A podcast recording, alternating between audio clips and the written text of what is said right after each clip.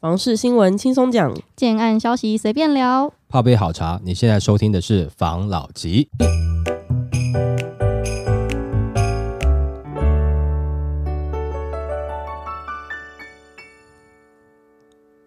关心你的房事幸福，我是房老吉，我是大燕子，我是茶汤会。这一集呢，我们要聊的是关于这个二零二四年的房市，大家都是各说各话，各家都有各家的看法。嗯、对，在我们节目常常引用的一位专家，对，他这次有表示他的看法，让我们来看看这一则新闻。OK，好。二零二四台湾房价天花板正在下修中，专家表示，购物者要学会这样等。二零二四总统大选最终由民进党赖清德五百五十八万多总票数，得票率四十点零五 percent 当选，对台湾房市有何影响呢？根据专家最新的市场观点表示，二零二四年市况为资金紧缩、买气弱、无量，房市买气只剩地段环境可及性好的产品。房市政策若没改变，未来房市没有上涨的动能。那根据专家指出，二零一六年他曾预测房市会缓跌四年，盘整四年。二零二三年第一季预估跌缓跌量缩，直至第四季房地产市场依旧是跌缓跌量缩格局不变。二零二三年第四季房地产市场量价买气皆呈现收敛，房价跌幅不大。量缩比价跌更明显，卖方价松动，买方仍观望。那二零二四龙年房市将是龙蛇争锋、三轮假装五轮的一年。政府政策已经布下天罗地网打炒房，预估量会再缩，价会再缓跌，呈现卖方等人、买方等价态势。未来一年会比二零二三年更辛苦。那专家也表示，二零二三年很多区域房价创下新高，但现在是饵不对，连鱼都不会咬饵了。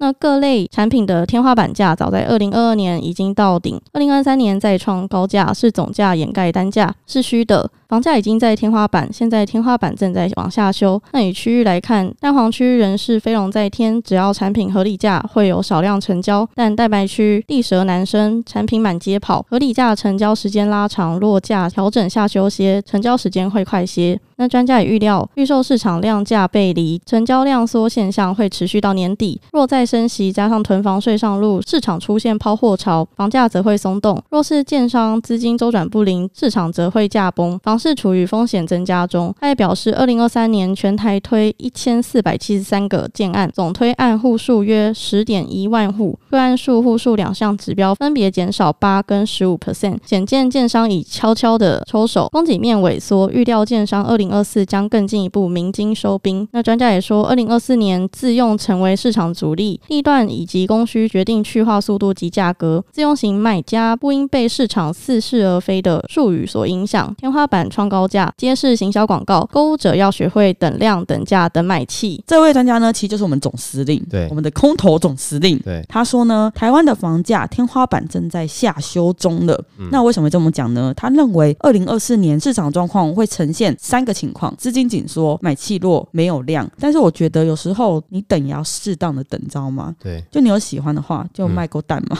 嗯，因为学会等呢、啊，就是有的人学的很会、啊，他等了四十年嘛。对啊，对啊。但这个我必须讲，就是说，在今年呢、哦，我的看法跟总司令的没有比较偏他这边一点点，因为我知道其实有蛮多专家讲说，其实今年会大热，会很好，嗯哦，或者说你看那个预推案量啊，哦，然后选后会营造一个热络的气息啊，哦等等的，会觉得今年不错。再来是觉得今年的台湾的经济的预期会比去年来得好。嗯，所以呢，感觉上今年是要不错的啦，哦，有蛮多专家是这样看的啦。嗯，我就比较偏总司令这边一点点，但是我不是完全看空，是偏他这边一点。那为什么呢？但是我第一个觉得凹陷区有没有？它会有量，我觉得是会有的。就像我们上次讲的桃园，嗯，它可能会有。那但是其他区域的话，我不觉得，因为之前我有讲过，说房价其实这段时间已经涨到一个到底多少人可以买到这样房价。的，你要譬如说好一瓶一百万好了，到底有台湾有多少个人一瓶一百万没问题？一瓶两百万到底有多少一瓶两百万是没问题？我觉得一般受薪阶级真的是很难，对不对？好，那你北市以外啦，四十万好像已经是全台的均价了，感觉上，嗯，四十到五十之间啦。那到底有多少人可以？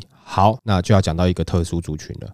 这个你有钱人嘛，投资客嘛，再来就是这个前面一直讲到的嘛，高科技人才嘛，工程师，他们有可能买。那他们有可能买的区域当然是跟高科技相关，或是交通捷运相关比较好的区域，这些人有可能会买。但是他买也有上限呐，而且我们知道有些的投资客，他们现在在感觉说啊，政府最近在打房打那么严重，你还加码投资哦，你傻的，那你这样子是不是时间会拖比较久获利？哦，就是你不要跟那个政策，因为毕竟你你资金会卡在那边卡很久嘛。而且有一些投资客他不是只投房地产哦，他是股市啊、比特币、就虚拟货币跟房地产，他都有在投资，甚至他可能有投资，比如说朋友的公司之类的，有这样子的人。那这些人他会觉得说，我这段时间建商交屋的时间也拉长，我现在呢也不能够换约，等于是说我的钱啊资金被锁在那边，时间会拉长了。嗯。我要不要嘛？我看好，哎，可能今年比特币，哎，有点势头哦，哈。那我是不是要去玩虚拟货币？有部分他就不去投资房地产了。那有部分还会觉得说啊，就是我跟你讲了，就是在政府打房的时候，你自己看哈，以前呐，政府打房，房地产不景气的时候，二零一六年，对呀，总司令讲二零一六年的时候下修嘛。那你想想看，二零一六年当时买房子的人，现在是不是赚翻了？是的，有的人会抱着大腿长期持有下去，有的人会。但我要讲的是，刚刚好整体的市场。已经有六成七成先被删掉了，为什么？他觉得这个价格太高了。嗯，那只剩这个三四成的人在玩。那三四成的人呢，他又有部分呢会觉得，我不要把钱套在这个房地产这么久，我用别的投资工具。那这个三四成再除以好一半好了，那你剩下的大概就是顶多以整体市场在两成左右了吧？嗯，那这些人会拼命买。好，你创高价，他可能会跟你买，特定区域他会跟你买，但是其他区域呢？不会。你有多少的自助客愿意追高？应该大家都不愿意，大家都会怕啊。对，现在你也不是说大家不想买房，是想买啊，但是你太高，我买不下去啊。嗯，对不对？要么我自备款好不容易存到了，我又追不到，我再借我也借不到了，捏不上去，哎，就借不到那个金额了。嗯啊，或者是说这个贷款最后我也省不下来，合不下来啊。那这样子的话，当然没有错啦，你走预售屋可能。是比较没有问题的，你成屋市场的话就不一定嘛，对不对？那你走预售屋的话，你就说哦，那对啊，那我买预售屋最好啊，因为我现在慢慢付嘛，反正它盖也是盖五年嘛，嗯，五年以后就没问题了嘛。对，有部分会这样想，有的会跟你这个建商搭配这个建商贷，有的会觉得哇，你这个利息这么高。我觉得考虑的因素多了。那我还是觉得，在今年有部分的区域，它会有感觉，哎，好像有人在继续买，嗯，但是我觉得很多的区域啊嘛，应该你的价格，或是你的付款方式，或是你的自备款，一定会做调整，因为现在不是说房市已经热到你赶快要推案，不然的话哈，你会落后，就赚不到这一波，不是嘛？现在你是觉得它有可能要起来，只是我们感觉而已。但讲实在话，有很多只是因为去年不想推案，但是问题是你再不推案要被处罚了吗？嗯，对不对？赶快，那建造就要赶快就要开案了，对啊，硬推的嘛，哈。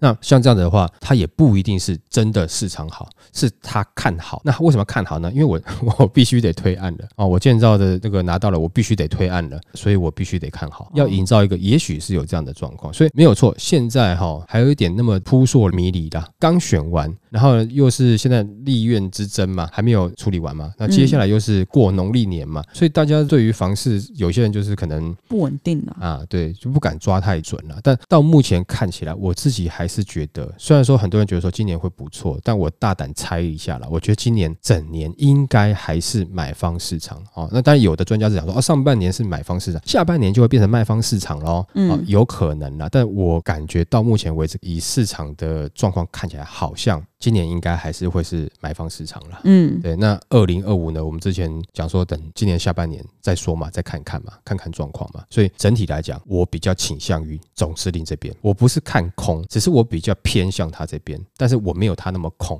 啊。但是如果你以二分法来讲的话，我比较偏他这边一点。我觉得今年是比较偏买方市场哦，而不是投资市场，不是前几年那样，也不是卖方市场。嗯，对，感觉上是这样子，好不好？好，okay, 好，来下一则。这一集呢，我们要来聊的是大家买房子啊，你看到这个消息的，然后你去看的。对，前几年投资客很盛行嘛。对，知道你买到到底是第几手吗？嗯，想说这个新闻来跟大家分享一下。好，买预售屋要抓时机，内行铺潜规则，差一步挑剩才换你。预售案在等待建造核发前，虽然搭建好接待中心，但广告尚未发布，令人好奇如何掌握开卖时间呢？对此，过来人提醒，预售市场其实有所谓的业界潜规则，你我认为买到的优质物件，或许是别人筛选后的结果。就有一个民众在 PTT 论坛发文，提到今年打算买房，想在生活圈内找预售屋，但首购缺乏经验，想来想去只剩上网搜寻，好奇还有什么方法能掌握预售屋开卖的时程。那这一个文章呢，就吸引网友留言，有人认为直接联系建商会是好方法，还提醒直接私讯建商，有电话直接打电话，建议主动出击，等通知就舒坦了。还有人建议没事就多看路边的卖房广告，可以走进接待中心索取资料，让对方认为自己是潜在客户，后续有机会收到更多建案消息。还有人认为可以加入房市社群，不定期会有人分享最新资讯，同样是掌握消息的方法。不过也有内行人坦言，预售屋市场其实有一套业界潜规则，就是建商会优先联络 VIP 客户或是熟客，让特定对象选购一轮之后，才把剩余的产品拿出来销售。还提到，你先买第一户之后要推案前就会通知你，是真的，建商会优先通知旧客户。记得买房群组内会有人分享最新消息。我之前获邀参加某建案的 VVIP 潜销，比正式销售，才中午去看二十八户，两房已剩下不到二十户，结果到隔天一般买家首卖已经剩下五户，这不是 VVIP 挑剩的是什么？那根据专家表示，上网搜寻预售屋产品，该步骤是一般首购族的直觉反应，但只能初步理解区域房价。而且网络上有些推荐产品背后都有置入行销，未必能真实反映预售屋的优缺点，必须实际走访设定好的地点，亲力亲为，才能扎实掌握市场的脉动。那他也建议，如果不清楚预售屋的市场动态，可以走访各接待中心，并且与代销打好关系，让代销对自己留下印象。一旦未来有新的预售屋开卖，或许会提早想到自己，并且通报消息，但重点仍是自己要勤做功课，平常就要多接触房市资讯，才有更多机会抓住出手时机。反正呢，这个新闻就是在讲，就是买房子这个时机，因为很多那种买房子的人，他就不知道他进去的这个时机点，他到底是在什么位置嘛。嗯，因为很多内行的都有潜规则，对，它里面不是就有讲嘛？他说呢，这个建商啊，他会先联络这种 VIP 客户，对，或是首客，嗯，让这个特定对象先选购完一轮之后，对，才把剩下的产品拿来卖给你，对。这就是还有人说，他之前就是参加那种某建案的 VVIP 的潜销，比正式销售早一天，结果中午去看二十八户的两房房型已经剩下不到二十户，隔一天一般买家的首卖，已经剩下五户了，嗯，那不就是 VVIP 挑剩的吗？我觉得你买到挑剩的还好，你买到别人挑过的，那就真的是很恐怖了。这就又回归到我们之前讲的那个说明会嘛？对，这说明会这个操作，对，其实它是有一个秘辛的，嗯，都不知道在节目上能不能讲。我们就用猜想的方式啊，好不好？我们这个没有任何证据哦，哈、嗯，完全是猜想的，就自己做梦突然梦到幻想出来的，嗯、我们就把它当成是一个像说书的这种哦，聊天，趣味故事，我们是聊天，趣味故事来聊一下了哦。首先呢，我先去跟建商讲说，哦，那个大院子董事长哈，这个我这边有很多的投资客朋友，嗯，你要不要哈整批货哈盘给我啊？我来去卖，盘给你哦。啊，你是要全部跟我买是吗？啊，没有没有没有没有，我们这边做不囤货的。你知道哈，网络上有很多那种，就是我是代售平台，哦，你是出货中心，我这边的客源也是客人嘛，你干嘛不要？嗯，对不对？我保证呢，我一来哈，可能先跟你拿个两三成没有问题的，你本不就回来了？保本呢？哦，好吧，好吧，那他们如果说他们之后要加价卖，那建商可以配合吗？哦，哎哎哎，可以啊，可以啊，可以配合。好，然后呢，我就办个说明会，哦，每一瓶先加价个五千八千先卖。好，我这个说明会呢，我就说，哎，各位投资客、资产阶级啊，各位工程师的主管，我们现在这个说明会哈，是只有你们能够到啊？为什么呢？因为你们是第一批啦。就是说哈，假设了哈，一开始我拿到的是三十万好了，我现在这个哈案子大概三十二万啦，你们要不要拿？你们拿完之后，我准备要办第二场说明会了。当然，我会希望说，你们拿完了以后，这个房子就留下来了啊，我们继续运作啦，好不好？那。他签的也不是正式约啊，嗯，好啦，反正有的是本票签一签，有的是什么签一签哈，就是各种形式哈，或是入股的方式签一签，然后签股东协议书这种哎，随便这种东西哈，签一签。好了，你们十位哈，就是我们讲的 VVN 呐哈，VVIP。好了，那我们明天办第二场，第二场我们找三十个人来，VIP 吗？对啊，就 VIP 啦。然后再到第三场，也就是说，可能在第一场的时候呢，一个人哦拿个三间，嗯，到后面三十个人的时候，可能一人拿一间，有的没有拿嘛，对不对？那还有剩的，我们第三场再卖，就加价卖，加价卖，最后交到真正要买手上哈，你是要签正式合约的喽。你来，你真的要没有机会喽，大家会抢哦。你要来就是马上签约缴钱，就签正式合约。那前面这些人是谁呢？啊，就是我。一社群社团里面的人嘛。嗯比如说，我们弄一个群组，我们群组 A、群组 B、群组 C。我跟你讲，群组 A 的哈，你们就是我亲朋好友、换铁兄弟，你们全部都拿来哈，我们全部卖群组 B。群组 B 哈是我还不错的朋友，嗯那接下来就群组 C，就是那些还不错的朋友，他们的朋友跟周遭可能认识的一些人，就这样子啊，瞬间我把单子丢到 A，A 留到 B。B 流到 C 啊，说明会我就茶会办办结束之后，我钱就入袋了。那建商也开心卖出去了，就这样子啊。那啊，对建商来讲，哎，你还帮我稍微创价呢，嗯，创高价呢，哎，我这边变指标案哦。那、啊、你最后来的在那个气氛下，你可能就真的是签下去。你第三批来的，你可能是真的签约的、哦。那我们就讲上次有聊到嘛，就是说有一些园区的投资客，他们现在去高雄看房子嘛。你听到那个是第七场说明会，你自己心里面什么感觉？是不是这种感觉啦？哈？但是这只是举例啦，是举例啦，对啊，不是说每个说明会都这样。对对对对，你可能是第一层、第七场啊，不是第三层的，有可能是这样子啊，你不知道啦。那甚至你看之前有没有还没有禁止换约的时候？平均地权条例之前那个时候，那这种游戏多开心呐、啊！那简直就像传直销大会一样啊！买了什么抢到的机会，进去门票。有跟你讲，有的还没有买房哦，光是进去抢到门票可以进去拿房子，他可能就要先付钱了，先付个五万、十五万的才能进去啊！为了买那个机会，那夸不夸张呢？对啊，因为这是我的梦境啊！哦，当然夸张。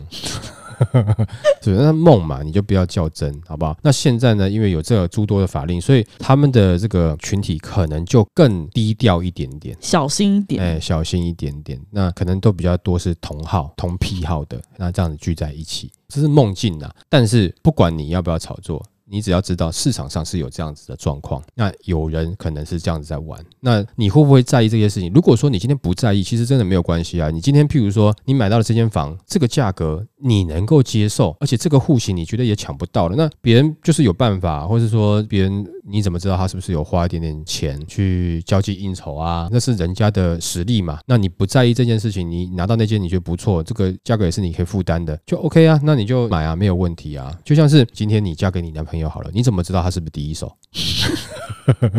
那如果他很爱你的话，你会在意他是第一手吗？算了啦，哈，对不对啊？反正他也不一定会老实讲嘛，对不对？对啊，反正就这样。哎、欸，可是我有一个问题，嗯，因为刚才我们讲，就是这个说明会一开始就 for 投资客嘛，对。那我想帮自助客问一个问题，刚才不是新闻里面有讲到，就是如果你想要就是掌握这个第一手消息，对，你平常就可以就是看到建商有买地，或是他什么有案子规划的时候，你就先去直接联络建商，对，这是第一个方法。或是你平常呢，就是去接待中心，然后让代销都认识你，对，他们就会自然而然把有的比较好这个货源的时候给你，但嘛没有用，还是你就是那个接盘的？我跟你讲，这个就是对啊，你就是自己要送上门的，去送头的啊。这个是我讲实话，这也不能说外行在讲，可能经验不够了。第一个，建商买地，你跟建商联络，你没有跟他买过，你又不是他的那个 Vivian，他理你干嘛？嗯，是不是？他说哦，好啊，你留个资料，我要把你摆在 Vivian 后面，对不对？我要让我的 Vivian 全部可以赚钱啊，哦，对不对？那我就把你摆到后面啊，你准备接，譬如说第八次的说明会嘛。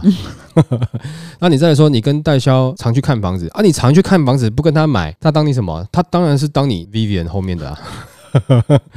一定的啊！你要么你就真的跟他们买，要么你真的就是进入那个群组。讲实在话，你会觉得那个群组不公平，你会赌烂。但是在里面的人，人家是真金白银的在输赢的，也是输赢输赢了几场以后，他在里面变成是有那一个位置了嘛，对不对？嗯、但但是问题是你不想要去输赢，但是你想要拿到跟他一样的条件，然后你再抱怨也没有用啊。那你要么就是不要拿他们有拿过的房子嘛，你们去看别的嘛。有一些很实在的建商，他也在等你打电话给他，证明你都不打给他。是不是？他可能哎、欸，我买了一个新工地，我去办了八支电话，八嘛代表发嘛，就一支电话都没有响啊，是不是？好尴尬，等你打电话。所以这个是市场上有的状况了，但不是说它是正确。但是如果说这个东西是有机会获利的哦，那当然人嘛，人性嘛，总是会被利益所驱动嘛。所以这个我们先不去评价说它好或不好嘛，只要它这个过程是没有违法的，那都有讲清楚，没有违法的，那我觉得这个也无可厚非。啦了，是不是？就是说，人家拿到这几户，你想不想要加价买？那如果你加价买的话，我后面还会有一场说明会哦。你听得懂我意思吗？我没有跟你讲说我要告诉你要干嘛，我只是跟你讲说，如果现在这个这张单你要加价买，那我后面还有说明会。诶，这感觉中间是两句嘛？但中间那一个空格括号，你知道吗？小学生，嘿，你你自己填嘛，是不是？你自己填啊。哦，嗯我没有讲明嘛，那我也没有去讲违法的事情嘛。人总是有自己的想象力嘛，还有自己的判断力嘛，没你不能，全部都是想象力嘛。那就像我一样，就在做梦。哎，我现在这个是做梦梦中的，好不好？OK，好，来下一则。这一集呢，我们要来聊，就是我们前面不是有聊过空头总司令嘛？对如果两者来看，对看多跟看空，对你是比较偏空一点点的，就是你觉得整体不会到非常好啦，就是偏买方市场。那我就有看到一则新闻，它是看多看多多多，嗯，来跟大家分享一下。好，房市景气终究要回升，现在不买何时买？最近全球国内的财经新闻都很热闹，包括了美国道琼指数创下历史新高纪录，台股指数一度攻向一万八千点，代表过去几年受到疫情影响而衰退的国内经济环境将会表现得越来越好。此时连带看涨的将不会只有金融、股票等市场，结合自用、投资两相宜，而且已经盘整一段时间的房地产市场也将跟着成长。正打算购屋的民众可得好好把握现在的好时机。为什么说未来国内的房地产市场将会走出盘整，迈向成长？想买房子的民众要趁现在呢？这是因为根据以下的四个经验法则而来的。第一是房市落后一季，当一个区域的经济活动准备复苏时，投资者的敏锐度会使得股票市场率先起涨。接下来一至两季之后，需要更大的资金的房地产市场也会因为投资氛围的热络而跟着动起来。因此，全球的经济发展从将近一年前疫情结束开始起飞时，股股票市场现在早已开始上扬，包括了美国道琼指数、日本的日经指数、台股指数纷纷创下历史新高或近期的新高点。而国内的房地产市场近期也出现成交量增加的现象，代表民众的购物意愿也跟着提升中。第二是股市资金转移，房地产市场热络的时间点之所以会跟随在股票市场起涨后的一到两季，另一个原因则是投资人或是法人机构从股票市场里赚到钱之后，为了守住获利而逐步卖出股票，买进房地产，使得房市景气出现回升。因此，有意购屋的民众看到经济景气复苏时，就是要越早下手越好。再等下去，只怕等到房价又创新高了。第三点是通货膨胀过后，大家都知道通货膨胀让金钱的价值变薄，于是民众转而去买实质实用且能保值的房地产产品。但是此时房地产的价格如果涨得太高，也会让生活已经很苦的民众望而却步。所以，真正房地产市场要健康的稳健成长，通常是在通货膨这样被有效压抑下来的经济复苏时期。当然，也就是现在这个时候，有购物需求的民众当然也要把握当下的最佳时机。第四是当心数字失焦，经过政府近年来推出一连串的打房政策，包括了平均地权条例、囤房税二点零等法案，加上市中心区出现很多豪宅大赔售一千万、两千万的案例，使得许多民众认为房价已经上不去了。但实际上，这种高总价、高单价的房子本来就不是房市的主流产品。余物量多的从化区房价表现也不能代表整体房地产市场的好坏。由此可知，购屋时除了要掌握房市景气相对低档盘整时期，挑选房子还是要从自己的条件、需求等处着手，包括了总价、资金规划、地点、交通、生活机能等，才能在正确的时机买到物美价廉的房子。反正呢，这个新闻它的意思就是房地产跟经济面是共同的，也就是你可以从全球的经济面来反推房地产。嗯，然后还要举四个经验法则嘛，那我们就一个一个讨论好了。好啊。他第一个经验法则呢是房市它落后了一季，就是当经济活动开始复苏起来的时候，房市的这个状况会落后股票市场一到两季。对，也就是说，他觉得近几个月，或对是说近半年来，股票市场一直有在上涨情况下，房市应该要跟着一起涨。基本上落后一两季没有错。嗯，哦，这是以往的经验啊。但你落后一两季，假设这个你要去买房子的话，这个房价是你买不下去的时候，该怎么办？如果说你又限制这个换约，该怎么办？你不能去套利出来，你该怎么办？对不对？这我们前面的几则新闻有讲嘛。嗯，就是有些人会去考虑啊，因为他就是投资了赚了钱了，哎，那想把钱放在房地产嘛。但如果一放进去要放个七年拿不出来的话，那他会考虑嘛？嗯，对。那如果说他放在成屋市场的话，因为之前是放预售嘛，对。嗯那放成屋市场的话，那我马上就要进入贷款啦。嗯，那我是不是有必要我马上要贷款？如果说我这个时间我不好转卖的话，那你怎么会不好转卖？你买的地段好一点，应该可以转卖。对了，我知道，但是最近的这个量很多嘛，准备要出来了嘛。那我是投资人，我也会考虑一下吧。嗯，因为我怎么知道那个股市会不会还要继续涨？嗯，哦，难讲。但是最近政府对于买房的态度，你感觉暧昧嘛？对不对？嗯哦，有可能突然猛一波来打一打，有可能突然又收手一下，对不对？那我股市才好个两季，还可以再观望一下吧。我没有急着要马上，哎，我一两季赚一点钱，我马上去买房了。第三季我开始跌了，我怎么办啊？我又签约了，我该怎么办？我觉得没有错，这个有相关，但是不是绝对百分之百的正相关啦。嗯，对啊，但是这个基本上是对的，我觉得。那他第二点他说到，就是股市的资金会转移，嗯，因为股市它起涨后嘛，对不对？对。那这些人他从不管是投资人呐，还是法人呐，从他股票市场赚到钱的，就像你说，他怕跌，他为了要守住这些获利，所以把股票卖掉，然后进到房地产。嗯，这样子的机会是是有的啊。可是问题是你毕竟才两季而已嘛，所以也就是说你要涨的很多，让你赚的很多，嗯，搞不好你涨这两季还没回本呢。嗯，如果说你连续多个几季的话，可能就不一样了。所以基本上这两季你也要看他赚多少嘛。就是说，如果说他是大赚，赚很多，会啦，有可能拿出来到房地产啦。嗯，那如果说他只是赚一点，甚至他还没有赚回来，那就难讲嘛，是不是？那可能要给他多几季啊。他不是预测这些人出来买房吗？对，所以他呼吁现在的民众，就是其他民众，对，赶快买，不然这些人出来了，房价就会涨。我觉得他这样讲是有可能啦，就是这些人会出来自产的。但是我觉得一般的民众哈，现在在烦恼的是什么？你知道吗？就是在烦恼的是，我也知道要快啊，可是问题是我现在还买不下去啊。嗯，哦，这样的金额真的有点高，我买不下去啊。那再来另外一个，我觉得等到这些股市有没有这些捞完钱的出来没有？他去买的啊，大概也是买在比较核心的区域啊。嗯，我们结果一般的自助客有没有可能你喜欢啦，但是你买不下去的地方了，有可能是这样。嗯，哦，即使是有这样的状况发生，那好像也跟你无关，因为原本那个区域就不是你在看的，你就买不起的状况下是有可能的。嗯，OK。他第三点呢是关于通货。膨胀，因为通货膨胀的时期，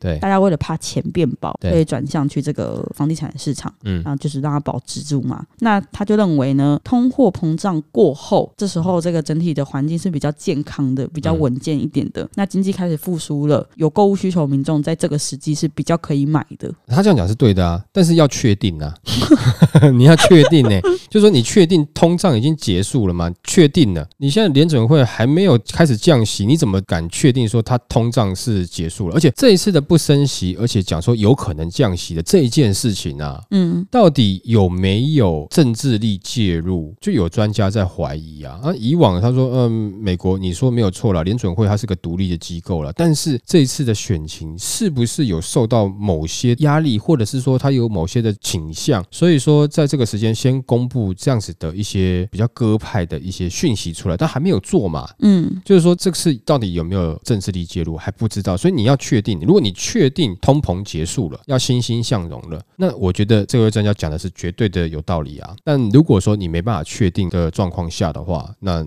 就像是譬如说，如果林志玲确定喜欢我的话，我把她带出去玩，哦，林志玲肯定不喜欢你，她不会告我嘛，对不对？嗯。但是你要确定她喜欢你，哎，你没有确定，你就把人家带出去，你准备是不是哈？就是大概像这样的感觉啦。所以没有确定的话，就没办法谈。但是如果说是确定的话，那专家讲的是对的，没错。好，第四点呢，他说现在这个情况啊，因为政府打炒房嘛，对，然后平均地权条例嘛，囤房税嘛之类这种状况，嗯，所以变成很多那种市中心的那种豪宅都有这种赔售的情形。那这个状况会不会让民众误以为这个房价已经上不去？但事实上，这种高种高单的产品本来就不是市场主流，也不能评断这个是市场的好坏。嗯，所以大家注意，不要被这种数字失焦你自己的判断力。对啊，啊那个本来就买不起啊。他在赔，干我屁事啊！没错，那个已经贵到一个啊，又举例又拿林志玲没事讲，他可能恨我吧？林志玲的嫁妆要一千万，嗯，那到底干我什么事情？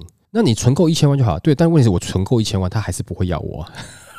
哦，就是说那个房子，即使是你今天准备好了一般的自备款，你可能也买不起的。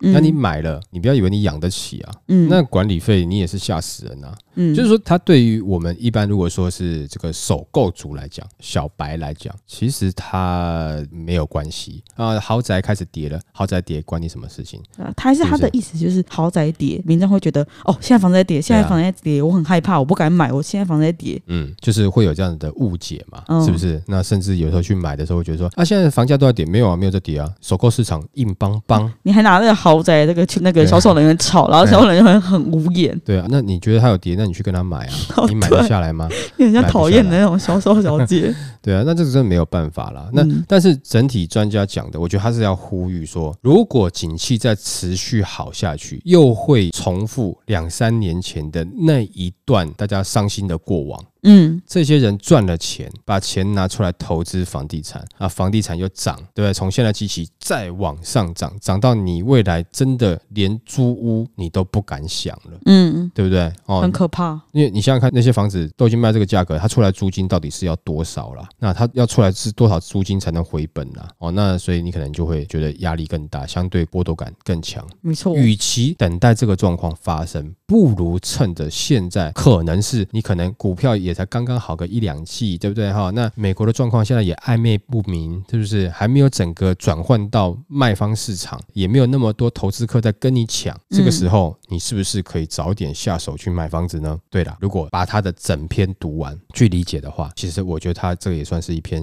劝世文了。对，但是他有可能会被人家骂，房价那么高，你还叫我去买房？房价现在那么高，就是你们这些人哈，叫我们现在出来买干嘛？我们要去接你们盘子啊？你把我们当韭菜啊？是不是？但是我觉得他讲的这个点，那你不买就不买嘛。但是如果你真的有需求的话，可能这个时间点对你来讲是好的，还在买方市场的时候你买嘛，啊，不然的话你就准备继续骂，继续等啊，有可能，有可能，我们也不是说恐吓，有可能啊，但也有可能你不屑买啊，是不是？哈，OK，那就这样子吧，来下一则。这一集呢，我们要聊的是，很多人觉得讲房地产保值啊，就永远增值啊，然后房地产就以长期来看，一直都会是上涨的状况。嗯、这种话让人家听起来会很讨厌，尤其是那种追求居住正义跟为买房子很苦恼的人，听了就会很刺耳。对。可是我就看到一则新闻，嗯、有时候真的必须感叹，就是只要你选对，真不得不为，你不得不承认这件事情。来跟大家分享一下。啊，房子滞销卖不出去，四个月后屋主进涨一百万继续卖，他不解到底谁会买？内行人铺背后关键。房屋售价太高，卖不出去，该加价还是减价卖呢？一名网友分享自己曾看上一间位于桃园艺文特区附近的房子，原本房价为八百八十万，四月过后降到八百二十万，依旧滞销。但让他万万没想到的是，房屋重新上架后，价格直接加一百万元以上，要价高达千万元。不仅疑惑地问：加价卖真的有用吗？那这一名网友日前在 PPT 上发文分享自己曾看上一间位于桃园艺文特区附近的房子，最初定价为八百八十万，即使四个月后房价降至八百二十万元，仍卖不出去。但他最近发现这间房子又重新上架，不过价格竟然加了一百万元以上，要价高达千万元，让他相当困惑。这样房仲还愿意接？难道加价卖真的有用吗？这个贴文一出呢，就有很多网友纷纷有感的表示，最近十年内大楼新古屋涨超凶，有装潢的更敢喊。我最近也遇到类似的事情，三年前房屋开一千八百八十八万元卖不掉，上周开一千六百八十万元，有人下旋一千五百三十五万元，结果屋主不卖，最近重新上架变一千八百八十万元。中立这边有小三房预售一千两百八十八万元，成屋买一千七百八十八万元，放半年卖不掉变两千六百八十八万元。我附近有四十年专造开一千三百八十万元，过一周房仲通知屋主要加到一千五百八十万元。这种事情多的是啊，今年三重有间房子开六百九十八万元，卖不掉的套房，今年改开七百九十十八万元。结果成交为七百五十八万元，那也有不少网友跳出来解释，以现在的市况来说，加价卖房很正常，一年会加一百万元，两年之后还没卖出去，再加两百万元来卖。现在这市况很正常，明年一月过后会再开更高，这样蛮正常的。把售价提高后，再给买者砍价。反正这个新闻呢，总结就是在讲说，就是有一个人他曾经去看一个房子，对，然后那时候的状况是，嗯，他原本房价是八百八十万，然后四个月过后降到了八百二十万，对，但是一直滞销，然后他最近可能突然想到吧，他要去重新去看，然后房子重新上架之后，直接加价一百万元以上，要价高达千万元。嗯，他就很疑问，加价真的有用吗？嗯，然后当然下面很多人就大家都有回复他，嗯，就是最近因为房价在涨，嗯，新古屋其实也涨得蛮凶的，通常有装潢的还会更敢喊，因为他已经整个都已经好了，对，他就把它加到那个房价里面给你嘛。然后他就有一个网友跳出来解释说，以现在市况来看，加价卖蛮正常的。他说一年会加一百万，两年之后还没卖出去会加两百万来卖，嗯，但是有人说这样子，他们也是把售价提高，让买家来砍价啦。对。可是我对于那个一年加价一百万，两年之后加价两百万这个，嗯，我自己是一个有一个问号。对。我觉得你地段非常好的话，可能有机会。嗯。就你刚好真的是你买的地方，你就真的是刚好眼光很精准。对。然后出门有拜拜，嗯，平常有做好事，嗯，买到一个就是在涨的地方，那你一年后这样加，我觉得还算合理。嗯。我觉得这个文章很容易让人家就是不小心误会，嗯，以为我随便买哪里，我一年后都可以加价 一百万，然后最后回去算那个报酬。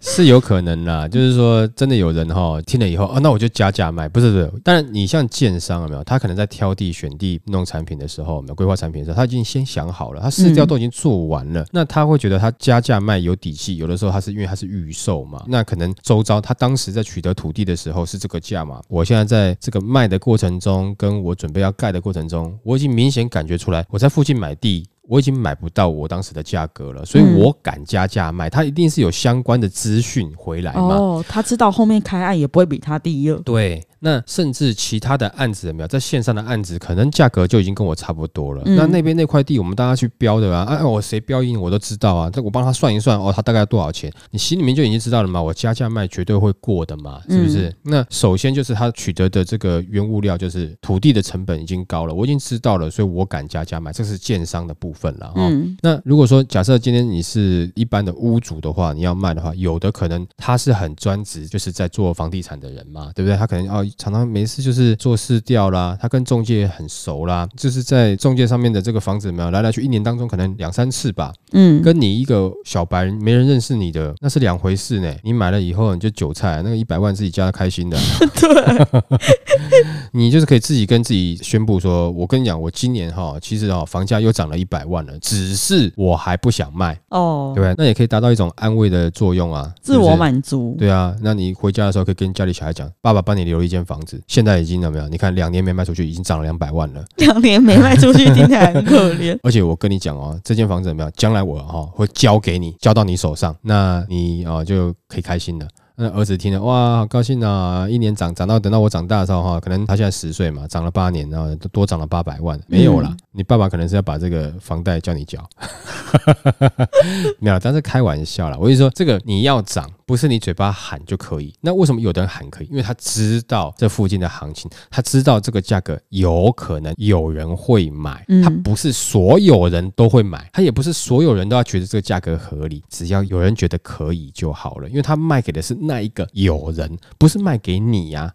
你可能建商，他可能哦，我现在手上这个是两百户啊，我要去考虑一下这个市场，要考虑比较仔细一点点，因为毕竟我这一盖下去可能两三百户嘛，哦，要不然或者说呃三五十户嘛，不管怎么样，我都必须得做。市调嘛，没错，在整个区域，假设我今天是五十户好了啦，这个区域我怎么样去抓到五十个想要买我房子的客人啊？或者是在整个区域怎么去抓到两百个想要买我房子的家庭？想要买以外有没有？我还有各种不同的格局啊、楼层啊、水平价差、垂直价差，还有停车位等等这些东西，我公司我要去考虑嘛。那如果说你今天是个人的话，就是他可能会感觉哦，我这个产品，我感觉最近的附近呃有大概会有什么需求，我这一类型的应该会卖得掉，价格应该是多少？谁可以买？他有去做功课嘛？啊，没有的话，你自己在那边加价，那可以啊。你不用说买房子啊，你就把你那个什么，你车子你就加价一百万卖啊。嗯，你家庭里面的啊破沙发你也加价一百万卖啊。反正你都喊好玩的嘛，是不是？没错，不是你随便喊什么就随便有成交的呢。人家会喊是他觉得会成交，有价。对，有可能中间会来来往往，就是说有个议价的过程，嗯、但是是有可能成交的。你在那边喊，完全是喊自己心里面平安的吧？